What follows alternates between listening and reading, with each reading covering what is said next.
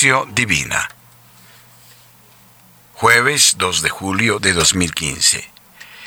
Decimotercera semana del tiempo ordinario. Plegaria inicial. Padre de bondad, que por la gracia de la adopción nos has hecho hijos de la luz, concédenos vivir fuera de las tinieblas del error y permanecer siempre en el esplendor de la verdad. Por Jesucristo nuestro Señor. Amén.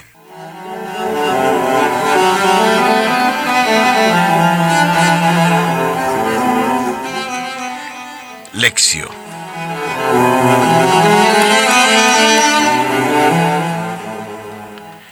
Proclamación del Santo Evangelio según San Mateo, capítulo 9, versículos 1 al 8. Subiendo a la barca, Jesús pasó a la otra orilla y vino a su ciudad. En esto le trajeron un paralítico postrado en una camilla. Viendo Jesús la fe de ellos, dijo al paralítico, Ánimo, hijo, tus pecados te son perdonados. Pero he aquí que algunos escribas dijeron para sí, Este está blasfemando. Jesús, conociendo sus pensamientos, dijo, ¿Por qué pensáis mal en vuestros corazones? ¿Qué es más fácil decir? Tus pecados te son perdonados, o decir, levántate y anda. Pues para que sepáis que el Hijo del Hombre tiene en la tierra poder para perdonar los pecados, dice entonces al paralítico, levántate, toma tu camilla y vete a tu casa. Él se levantó y se fue a su casa. Y al ver esto, la gente temió y glorificó a Dios que había dado tal poder a los hombres. Palabra del Señor. Gloria a ti, Señor Jesús.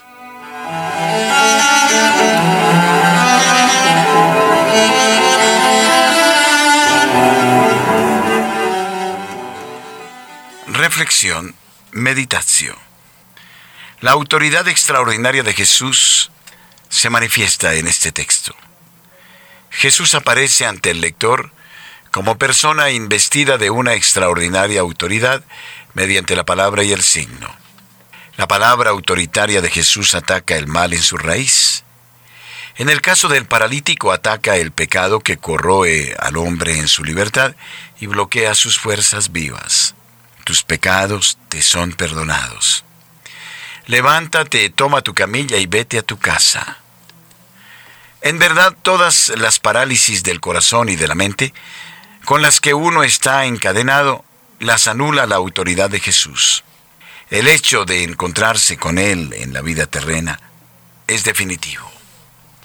La palabra autoritaria y eficaz de Jesús despierta a la humanidad paralizada y le da el don de caminar con una fe renovada.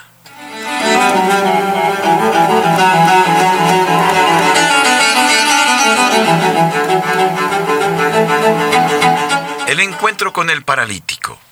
Jesús Después de la tempestad y de una visita al país de los Gadarenos, vuelve a Cafarnaum, su ciudad.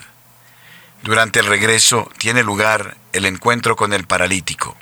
La curación no se realiza en una casa, sino a lo largo del camino. Así pues, durante el camino que conduce a Cafarnaum le llevaron un paralítico y Jesús se dirige a él llamándolo hijo, un gesto de atención que pronto se convertirá en un gesto salvífico tus pecados te son perdonados. El perdón de los pecados que Jesús invoca sobre el paralítico, de parte de Dios alude al nexo entre enfermedad, culpa y pecado. Es la primera vez que el evangelista atribuye a Jesús de manera explícita este particular poder divino. Para los judíos, la enfermedad en el hombre era considerada un castigo por los pecados cometidos.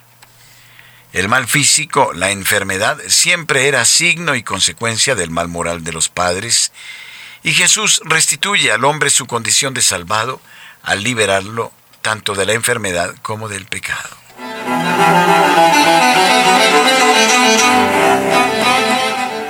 Para algunos de los presentes, como los escribas, las palabras de Jesús anunciando el perdón de los pecados son una verdadera blasfemia. Para ellos Jesús es un arrogante, ya que solo Dios puede perdonar. Este juicio sobre Jesús no lo manifiestan abiertamente, sino murmurando entre ellos. Jesús, que escruta sus corazones, conoce sus consideraciones y les reprocha su incredulidad. La expresión de Jesús, para que sepáis que el Hijo del Hombre tiene poder de perdonar los pecados, indica que no solo puede perdonar Dios, sino que en Jesús también puede perdonar un hombre. Así lo dirá el teólogo Nilka.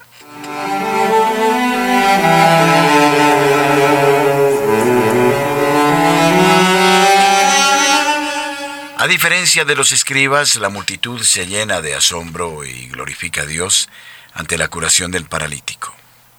La gente está impresionada por el poder de perdonar los pecados manifestado en la curación y se alegra porque Dios ha concedido tal poder al Hijo del Hombre. ¿Es posible atribuir esto a la comunidad eclesial donde se concedía el perdón de los pecados por mandato de Jesús? Mateo pone este episodio sobre el perdón de los pecados con la intención de aplicarlo a las relaciones fraternas dentro de la comunidad eclesial. En ella se tenía ya la práctica de perdonar los pecados por delegación de Jesús. Era esta una práctica que la sinagoga no compartía. El tema del perdón de los pecados aparece de nuevo en Mateo 18, y al final del Evangelio se afirma que ello tiene sus raíces en la muerte de Jesús en la cruz. Pero en nuestro contexto, el perdón de los pecados aparece unido a la exigencia de la misericordia, como se hace presente en el siguiente episodio, la vocación de Mateo. Misericordia quiero, que no sacrificio, porque no he venido a llamar a los justos, sino a los pecadores. Estas palabras de Jesús pretenden decir que Él ha hecho visible el perdón de Dios, sobre todo en sus relaciones con los publicanos y pecadores, al sentarse con ellos a la mesa.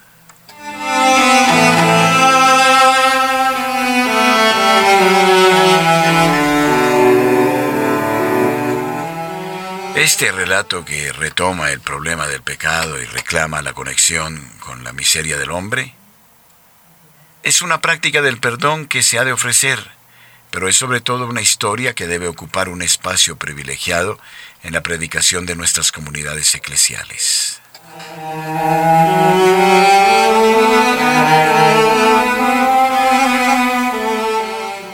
Reflexión personal.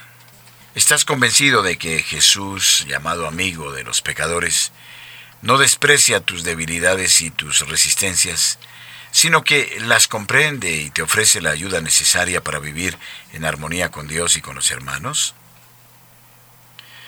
Cuando vives la experiencia de negar o rechazar la amistad con Dios, recurres al sacramento que te reconcilia con el Padre con la Iglesia y que hace de ti una nueva criatura por la fuerza del Espíritu Santo.